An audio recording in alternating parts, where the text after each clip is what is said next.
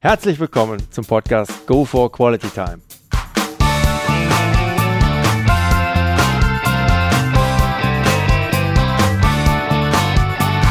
Hier werden wöchentlich spannende Persönlichkeiten interviewt, um mit deren Erlebnissen und Erfahrungen zu mehr Lebensqualität in ihrem Alltag beizutragen. Mein Name ist Detlef Massorts. Ich fühle mich als Weltbürger an vielen Orten dieser Welt sehr wohl, habe riesigen Spaß am internationalen Networken und bin obendrein noch ein begeisterter Fußballer. Ich freue mich sehr, heute als Gast Otto Pfister begrüßen zu dürfen. Heute mit dem Teil 2 der Folge 46. Weltreisender in Sachen Fußball, 136 Länder bereist und eine absolute Trainerlegende in Afrika. Hallo Otto. Grüß Gott, Detlef. Was ist für dich persönlich dein größter sportlicher Erfolg gewesen, Otto? Ja, ich habe einige. Ich war also Junioren-Weltmeister mit Ghana. Mhm. Ich habe mit Samalek, dem zweitgrößten Club in Afrika, das afrikanische Triple gewonnen. Ich habe an allen äh, von der, von der äh, FIFA organisierten Weltmeisterschaften U17 mit äh, Ghana, U20 WM mit äh, der Elfenbeinküste und habe Saudi-Arabien für die äh, Weltmeisterschaft in Frankreich qualifiziert und war mit Togo an der Weltmeisterschaft in Deutschland. Ich habe also als Trainer alle FIFA-WMs gespielt. Wow, wow. Ja, und dann, äh, das ist natürlich, da bin ich schon ein wenig äh, stolz drauf. Was aber nicht sagt, dass ich ein guter Trainer bin. Ja? Es hat in dem Moment immer auch alles, was ich da vorhin so erklärt das Umfeld hat gestimmt. Gell? Ich hatte die richtigen Assistenten. Und kommt eins dazu, was entscheidend ist, was auch viele vergessen. Es gibt keine guten und schlechten Trainer, es gibt nur gute und schlechte Spieler. Ohne gute Spieler machst du nichts. Wenn einer den Ball nicht von A nach B spielen kann, kannst du mit dem trainieren 24 Stunden am Tag, das gibt nichts. Man sagt zwar immer, das ist auch so eine These, wo ich nicht ganz einverstanden bin. Man sagt, wenn du so die Zeitung liest, ne, Talent ist okay, aber ohne Arbeit und zusätzliche Disziplin, Talent allein geht nicht. Ich behaupte umgekehrt. Du kannst mit einem arbeiten, so viel du willst. Wenn der kein Talent hat, gibt es nie was. Weiter. ah, ehrlich. Mit welcher Trainerstation verbindest du die schönsten Erinnerungen? Ich meine, sie waren sicherlich alle toll und du hast reichlich davon gesammelt. Ja, ich wir haben jetzt schon ein nettes Entree von dir be bekommen dürfen. Aber gibt es da nicht vielleicht doch die ein oder andere ein Highlight, welches da noch draus hervorsticht? So Ja, viel man, erlebt. Das war, ist halt auch, äh, ich weiß nicht, ob das menschlich ist, sondern das war die erste Station, Ruanda. Ja? Okay. Aus dem einfachen Grund, weil ich dorthin kam und war da noch nie. Ja? Und dort habe ich äh, also äh, äh, nicht vom Fußball her.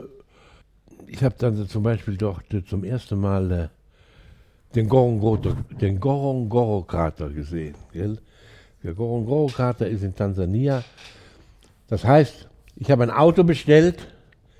Ich habe ein Auto bestellt in Europa und habe das nach Mombasa kommen lassen und bin von Kigali nach Mombasa geflogen und habe in das Auto gesetzt und bin zum ersten Mal durch ganz Afrika mit dem Auto gefahren. Ja, dann habe ich gedacht, ja, und zwar geht das von, von, von äh, das geht also von äh, Mombasa über Arusha am, am, am, am, am Mount Kenya vorbei, am, am, am äh, Kilimanjaro, durch die Serengeti und dann kommt die Gegend, wo nie ein Mensch, wo nie ein Tourist hin ist, zur Grenze nach Burundi und nach Ruanda. Da habe ich also in diesen vier Jahren, ich war vier Jahre in Ruanda, gell? da habe ich Sachen gesehen, gell? das hat mich bis heute geprägt. Gell? Habe ich also Sachen gesehen, wie soll ich sagen, habe ich also in dem Gorongoro Krater, das ist ein Krater, der ist in 3000 Meter Höhe, der ist äh, 20 Kilometer im Durchmesser, also in der Mitte ist ein See. Und morgens um fünf, wenn die Sonne aufgeht, das sind alle Tiere, alle Tiere Afrikas drin in diesem Krater, aber nicht hineingesetzt, die sind doch drin, seit tausenden von Jahren.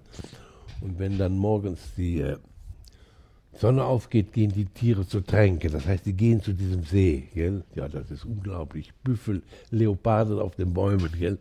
Das sind also Eindrücke, die ich nie, nie vergesse. Gell? Oder äh, komme in so ein Pygmäendorf, da laufen die alle nackt rum, gell, die Menschen. Gell? Was ist denn hier los? Gell?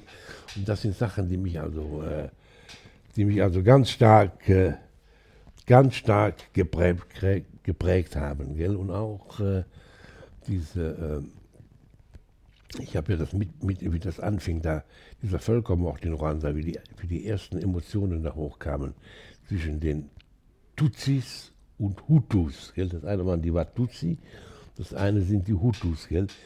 Die, die, die sich äh, äh, Menschen hassen können, gell? untereinander, aufgrund einer ethnischen Herkunft. Das habe ich natürlich, das hat mich ganz stark beeindruckt. Wow.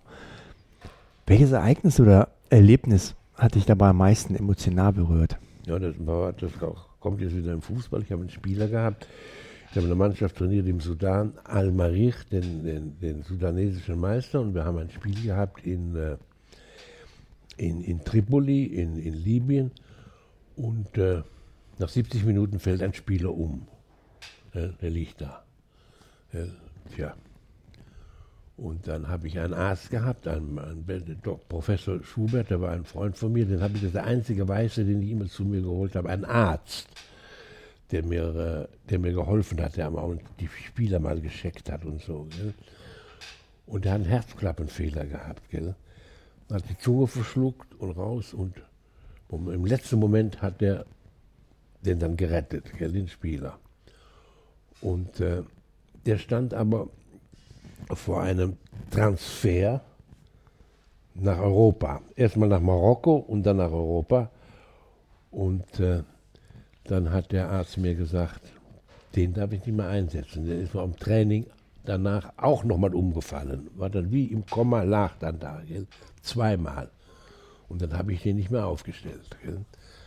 Und dann hat der Vater von dem Spieler, das ist ja ein, ein, ein Wirtschaftsfaktor, wenn der einen Profivertrag kriegt in Afrika, ist das soziale Problem seiner Familie gelöst, ein Leben lang. Aber wenn ich den nicht aufstelle, spielt der nicht und dann kauft den keiner. Das war für mich. Ich habe den nicht aufgestellt und da hat der Vater mir Terror gemacht. Gell, von, ein, der war aus Mali. Und der Vater ist dann mit, mit Telefon, mit Fax, hat er gesagt, ein Junge, wieso ich den nicht aufstelle? Dann habe ich ihm gesagt, bei mir stirbt kein Spieler auf dem Feld. Gell? Ich habe den nicht mehr aufgestellt. Gell? Und das war eine Situation, die mich also die mich also in meinem Berufsleben am emotionalsten, am stärksten berührt hat. Mhm. Kone hieß der. Okay. Welche Persönlichkeit, Otto? Und da gibt es in deiner Vita ja nun mal auch einen breiten Fundus an ganz außergewöhnlichen Weltstars, denen du da im Laufe der Zeit begegnet bist, hat dich als Mensch am meisten beeindruckt. Vielleicht sogar auch jemand, der gar nicht so in der Öffentlichkeit steht. Ja, als Mensch hat mich schon hat mich beeindruckt der, äh, der Spieler, der Eto. Samuel Eto gilt er als Weltstar und auch als kompliziert und so. Aber äh, der hat mich also ganz stark beeindruckt. Er hatte so viel Geld verdient. Der hatte, der hat da war mal vor, der war 2011 hat der also, hat der so ein russischer äh, Oligarch von Anchi Maschkala heißt der Club, der ist mhm. in der mhm. russischen Liga, mhm.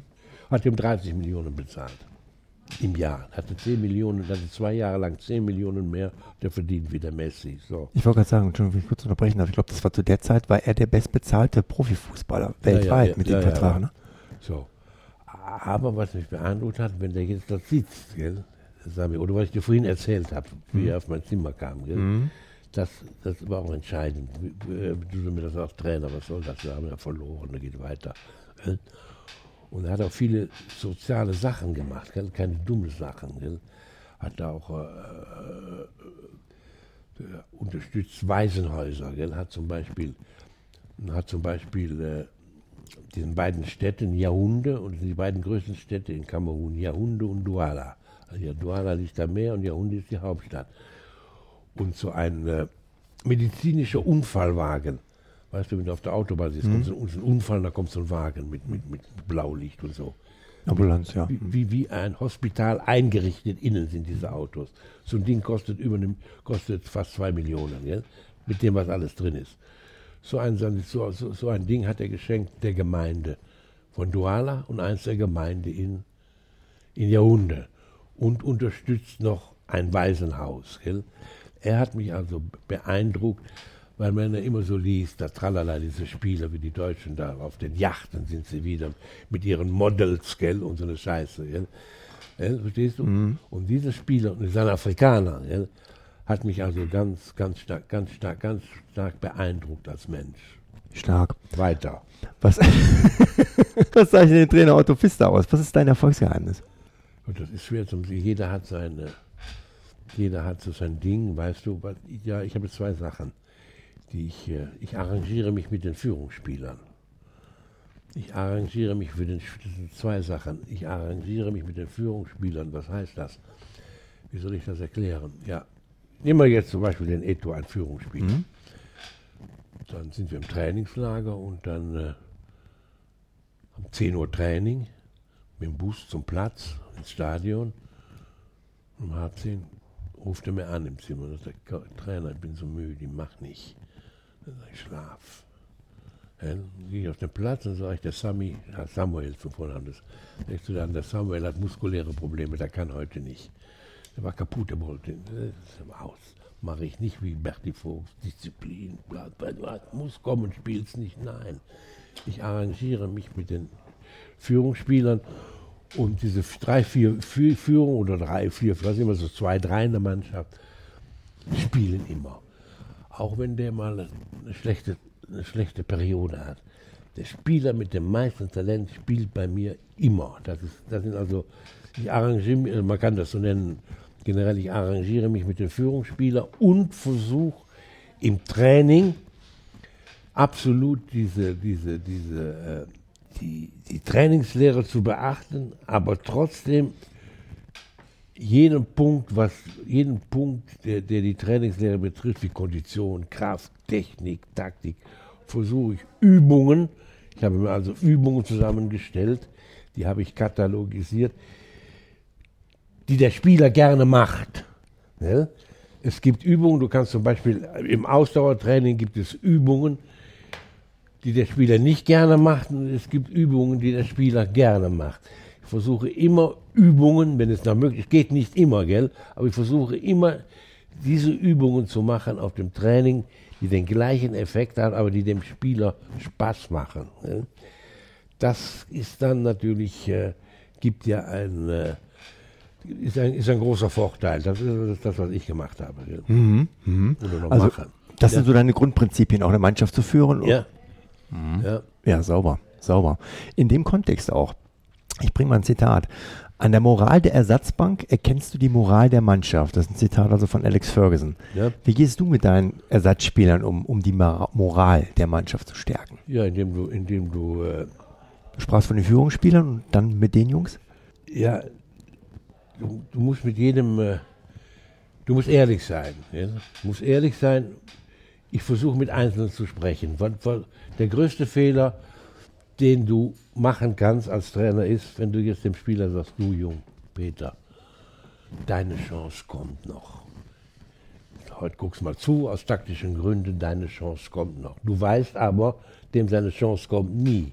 Ja, musst du, ja, du darfst nur Leute auf die Bank setzen, wenn du jetzt ein, was weiß ich, einen Kader hast von 25 Mann. Ja, manchmal kommst du zu einem Club und haben die 25 Spiele unter einem Vertrag. Ja.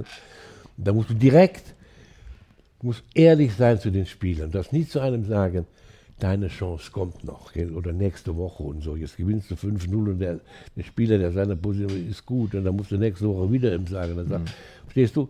Das Verhindern von Konflikten ist das Allerwichtigste. Ich glaube, das kann man auch sehr schön auch auf den normalen beruflichen Alltag übertragen, nicht nur im Sport. Auch, ja. auch da wird es ja. viel zu selten aus meiner Sicht ja. gelebt. Was waren so bisher deine größte berufliche Herausforderung? Wie hast du sie gemeistert? Meine meine größte berufliche Herausforderung ja, war, äh, ich habe eine Mannschaft trainiert, im, ein Club in, in, im Sudan, Al-Marich, und äh, bekomme einen Anruf von dem Minister für Jugend und Sport aus Kamerun. 14 Tage bevor die Endrunde, das ist die Euro, der Afrika, der Afrika-Pokal der Nationen ist wie, wie die Europameisterschaft. Mhm. Das ist ein ganz emotionales Ereignis wo dann die besten 16 afrikanischen Mannschaften am Anfang waren das acht. Die acht besten, die müssen sich vorher qualifizieren. So, und die waren qualifiziert und 14 Tage bevor das Turnier losgeht, hat Kamerun den Trainer entlassen und haben mich gefragt. Gell? Und innerhalb von 14 Tagen, das war für mich die größte Herausforderung, allen mit diesen Stars, Eto, Song, Kameni, Torwart von Espanyol, ich hatte fünf, sechs Weltklasse-Spieler drin, eine Mannschaft, die ich nicht kannte, innerhalb von 14 Tagen auf ein Turnier vorzubereiten. Das war für mich die größte Herausforderung und das ist mir relativ gut gelungen. Wir sind in diesem Turnier bis ins Finale. À la Bonheur. Chapeau. Ja. Hast du irgendwann mal ein flaues Gefühl bei einem deiner Aufenthalts Auslandsaufenthalte bekommen, wo der vielleicht nicht so wohl in deiner Haut war Ja. und du dich nicht mehr, auch vielleicht auch nicht mehr sicher Ja, fühltest? 2004 oder 2003, was weiß ich wann das war, habe ich im Libanon eine Mannschaft trainiert. Und unser, der Vizepräsident und Hauptmäzene war der Ex-Präsident vom Libanon, Hariri, hieß der. Gell? Und der wurde, wurde bei einem äh, Attentat in die Luft gesprengt, gell? in Beirut. Und da gab es 56 Tote. Ja, 56 Tote, das war mitten in der Stadt, 56 Tote, da gab es einen Krater, durch die Explosion einen Krater von 50 Meter und da gab es 56 Tote und der wurde auch, das kann man nachlesen im Internet, der wurde da getötet. Gell? Und dann waren Anschläge, das ist das einzige Mal, dass ich meinen Vertrag dann gebeten habe, vorher aufzuhören. Und da waren immer, dann hörte ich, war wieder ein Anschlag, ging wieder ein Selbstmordattentäter hoch in diesem Hotel, waren dann Anschläge und ging das los in, mit der Hisbollah in, äh, in, äh, in, in Beirut. Ja? Und da habe ich das einzige Mal, wo ich gedacht habe, das geht nicht, gell? Und dann habe ich hatte einen Zweijahresvertrag und nach einem Jahr habe ich mich mit dem Präsidenten getroffen und dann haben wir den Vertrag ausgelöst und bin dann von da direkt wieder nach Ägypten. Puh. Ja. Ich erinnere mich auch noch an eine Geschichte, jetzt wo du es gerade ansprichst, geht von diesem wirklich sehr ernsten, sehr traurigen Thema weg. Ähm, aber du erzähltest mir in Berlin damals auch mit, mit deinem Sohn Mike zusammen, dass es mal ein Spiel war, wohl auch, wo du den Superstar ausgewechselt hattest, zehn Minuten vor Schluss. Ich kann mich nicht mehr entsinnen, welches Land. Ja, ja. Und da ging es auch, musst du noch ein Tor machen, ja, ja, ja. Knopf auf Stein. Und dann die Frage so in die Runde, was singen die eigentlich da? Ja, ja, ja. Das war mit Saudi-Arabien. Das war Saudi-Arabien, Iran. Das war, die Qualif das war in der Qualifikationsrunde für die Weltmeisterschaft in Frankreich. Ja, da mussten wir ein, ein Unentschieden hätte nicht gereicht und wir hätten, haben aber gewinnen müssen. Und da war in Riyadh vor 80.000 war äh, Saudi-Arabien gegen den Iran und dann äh, war damals hatte Iran noch die starken Spieler, war zum Beispiel der Ali Dai, der spielte bei Bayern München, da war ein Mittelfeldspieler, Azizi spielte beim 1. FC Köln, dann hatten sie zwei in England, ein Mittelfeldspieler spielte bei Arminia Bielefeld, die waren auch in der ersten Bund, die waren also sehr stark. Und ein Unentschieden hätte uns nicht gereicht. Und dann, äh, das Spiel, das war so die 95. Minute und dann äh, und dann, der war ein russischer Schiedsrichter und der zeigte, der zeigte schon an, den Linienrichter, es geht hier nur noch eine Minute oder die 98. Minute. Und in meiner Verzweiflung habe ich den, den Star von Saudi-Arabien, der hieß Sami Jaber, das war der Starspieler, der Liebling der Massen. Da habe ich, wie die, die, wie die die Tafel hochhalten, neun rausgewechselt, sind die, das ganze Stadion auf mich los, gell? Haben sie also auf Arabisch, gell? Äh, haben sie mich angezündet. Gell? Dann habe ich aber einen eingewechselt, einen ganz jungen, der beim Training guten Eindruck gemacht hat. Beim ersten Ballkontakt macht er ein Dribbling auf der rechten Seite, eine Flanke auf den zweiten Pfosten und Khaled Massad, also ein, auch einer meiner Starspieler, Tor 1-0. Da haben sie die Hüte abgerissen. Das war diese Story. Ich weiß noch, wie der Mike erzählte, nämlich wo du dann noch fragtest, dann den, den Übersetzer, was singen die hier jetzt eigentlich alle? Du hast wohl nur die aus dem Ja, böse ja. Gesichtsausdrücke gesehen und äh, muss nur gesagt haben, so, Trainer, nichts Gutes, nichts Gutes. Ja, ja. Kommen wir zum Punkt Life Story, Otto. Gibt es ein besonderes Ereignis mit einem besonderen Menschen aus deiner Vergangenheit, welches deinen weiteren Lebensweg geprägt hat und in welcher Form, welche Schlüsse hast du daraus für dich gezogen? Ja, nicht, nicht, nicht unbedingt. Nein, würde ich, wüsste ich nicht, ja. Okay, okay. In dem Zusammenhang gibt es vielleicht einen besonderen Leitspruch oder eine Verhaltensweise, welche dir deine Eltern mit auf den Lebensweg gegeben haben, welche du so verinnerlicht in dir trägst? Tja, was soll ich dazu sagen? Ich komme aus, äh, kriegsgeschädigten Verhältnissen. Das heißt, meine Mutter war Kriegerwitwe gell? und äh, hatte praktisch mich und meine Schwester, sonst nichts. Gell? Und äh, wie ich dann weg bin von zu Hause, ich musste ja, weil ich da ein Angebot hatte als Spieler bei Chiasso, ich war da 19 oder was. Und meine Mutter war da schwer krank und hat sie mir, dem, hat sie mir also einen Spruch mitgegeben, den ich verinnerlicht habe und der sich auch immer wiederholt hat.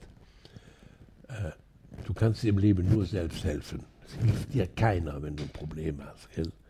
Und das habe ich mir gemerkt. Gell? Und das ist auch oft eingetreten. Ich kann mir nur selbst helfen. Wenn ich hier ein Problem habe, dann kann ich einen fragen und so. Gell? Aber helfen kann ich mir nur selbst, gell? aus einer Krise heraus oder wenn ich ein Problem habe. Gell? In der letzten Konsequenz kannst du dich auf keinen verlassen, kannst du dir nur selbst helfen. Ja, ja. wie wahr. Aber wenn man jetzt schon auch das Vergnügen hat, einen Otto Pfister zu interviewen, kann es eigentlich nicht ohne eine witzige Anekdote aus seinem allzu breiten Repertoire abgeben. Würdest du gerne mit uns die ein oder andere lustige Episode aus deinem bewegten Fußballerleben hier teilen? Ja, das kommt jetzt auch aus dem Fußballerleben heraus. In Afrika ist dieses Juju, dieser Marabobism stark, äh, Marabobism nochmal französisch, stark verbreitet, dieser Aberglaube. Mhm. Die glauben, die haben also gewisse Rhythmen und Verhaltensweise vor einem Spiel. Ja, dann haben wir wie eine Mannschaft trainiert in Burkina Faso, in dem heutigen, also dem Ex-Obervolta. Das war im Halbfinale im Afrika-Pokal der Pokalsieger und dann haben wir gespielt gegen Kano de Yaounde in, in Kamerun und dann äh, sitzen wir in der Kabine vor dem Spiel und dann trinkt der Torwart so ein rotes Wässerchen. Und da war, bei jeder Mannschaft ist ein Marabu dabei, der also Glück bringen soll. Gell? Da frage ich den, ja, du, was macht denn der da? Wir haben ja eine, wir, müssen jetzt in 30 Minuten auf dem Platz warm laufen, da sind 50.000 Zuschauer. Was macht jetzt der Trainer? Wenn der das trinkt, ne, das Gemisch, was er ihm gemacht hat, bekommt er heute kein Gegentor. Da habe ich gesagt, okay. ja, ja. und laufen wir auf den Platz und dann haben wir 1-0 verloren. Gell?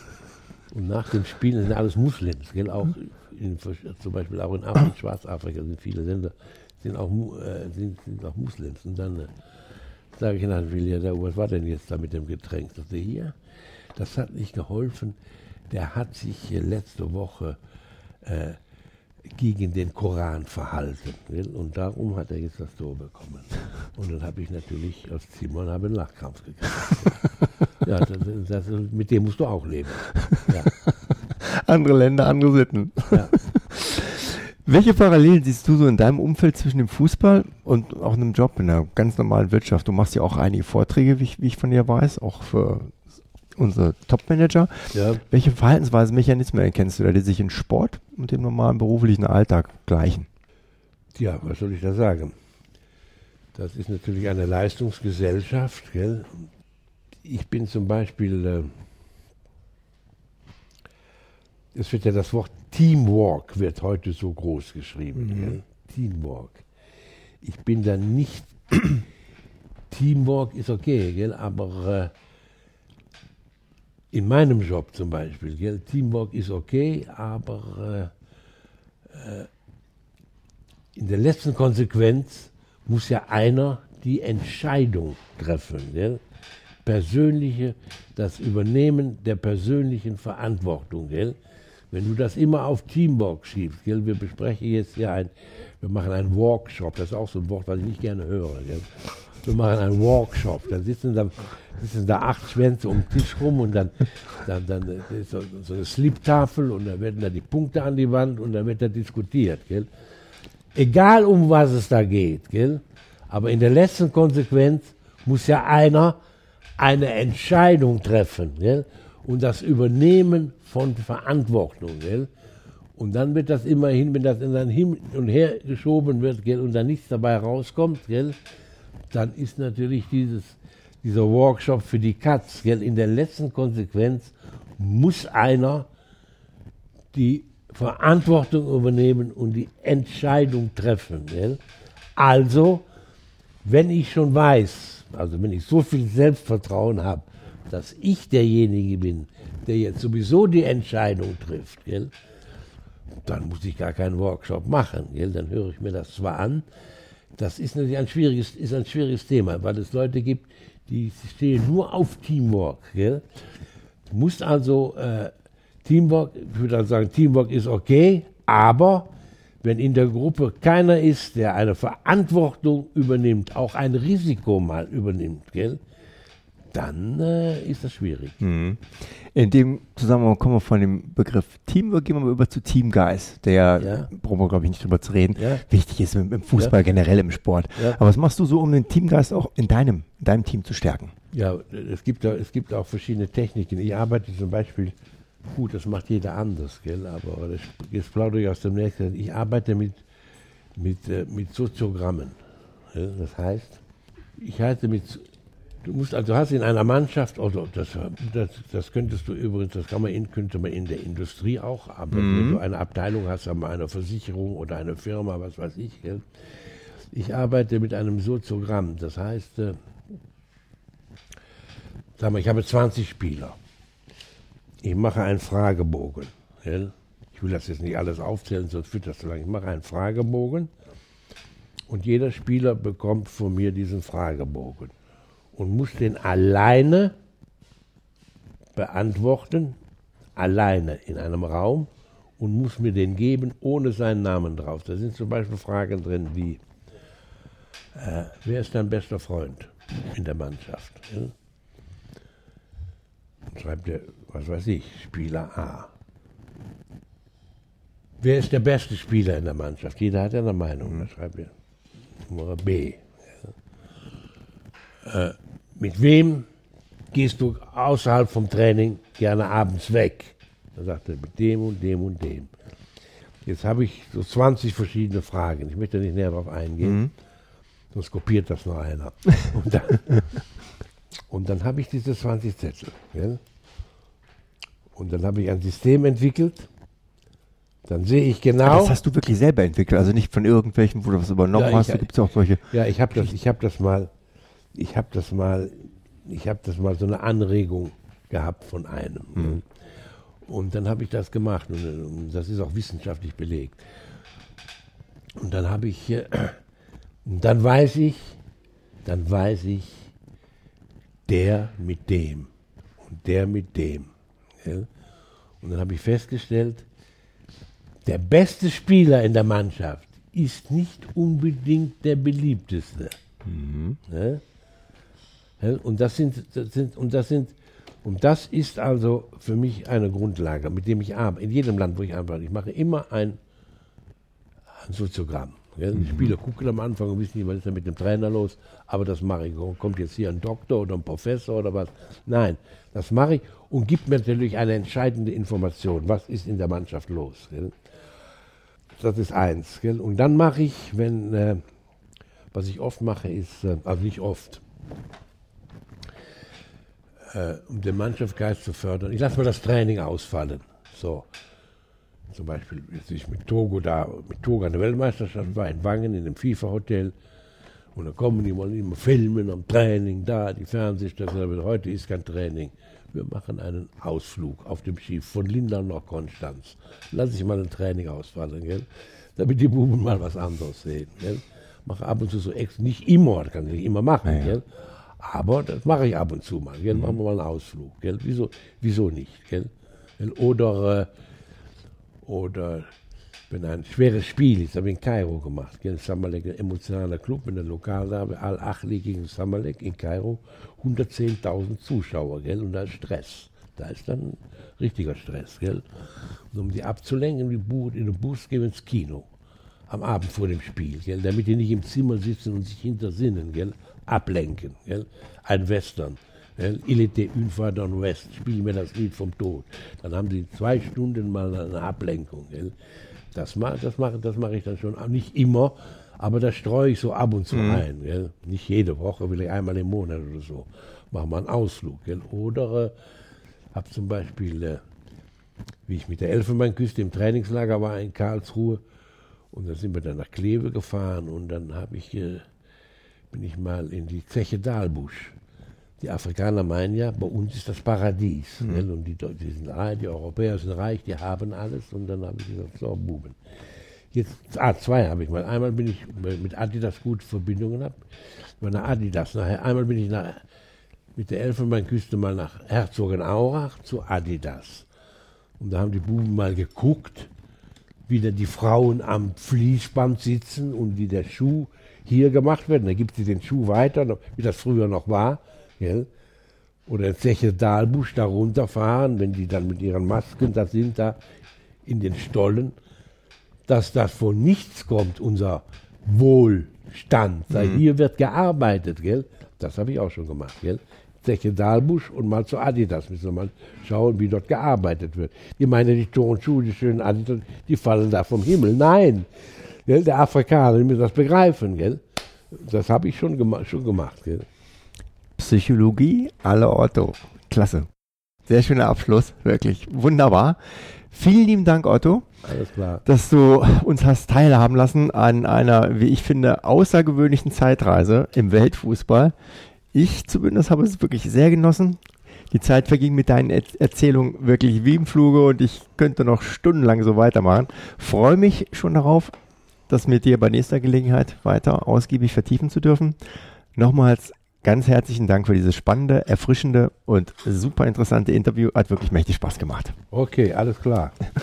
Liebe Zuhörer, sollten Sie auf den Geschmack gekommen sein und Interesse daran haben, noch mehr über den Fußball-Kosmopoliten Otto Pfister zu erfahren, dann schauen Sie doch einfach mal in Wikipedia rein unter www.wikipedia.otto Pfister. Der Link zur Webseite sowie weitere Infos finden sich wie gewohnt aber auch nochmal in meinen Shownotes. Ja, in dem Sinne, sollte Ihnen der heutige Podcast gefallen haben, dann würde ich mich sehr freuen, wenn Sie ihn kurz in iTunes bewerten können. Ihre Bewertung hilft, meinen Podcast sichtbarer zu machen und mehr Leute werden so auf ihn aufmerksam. Ich würde mich sehr freuen, Sie auch nächste Woche wieder begrüßen zu dürfen. Bis dahin eine entspannte Quality Time.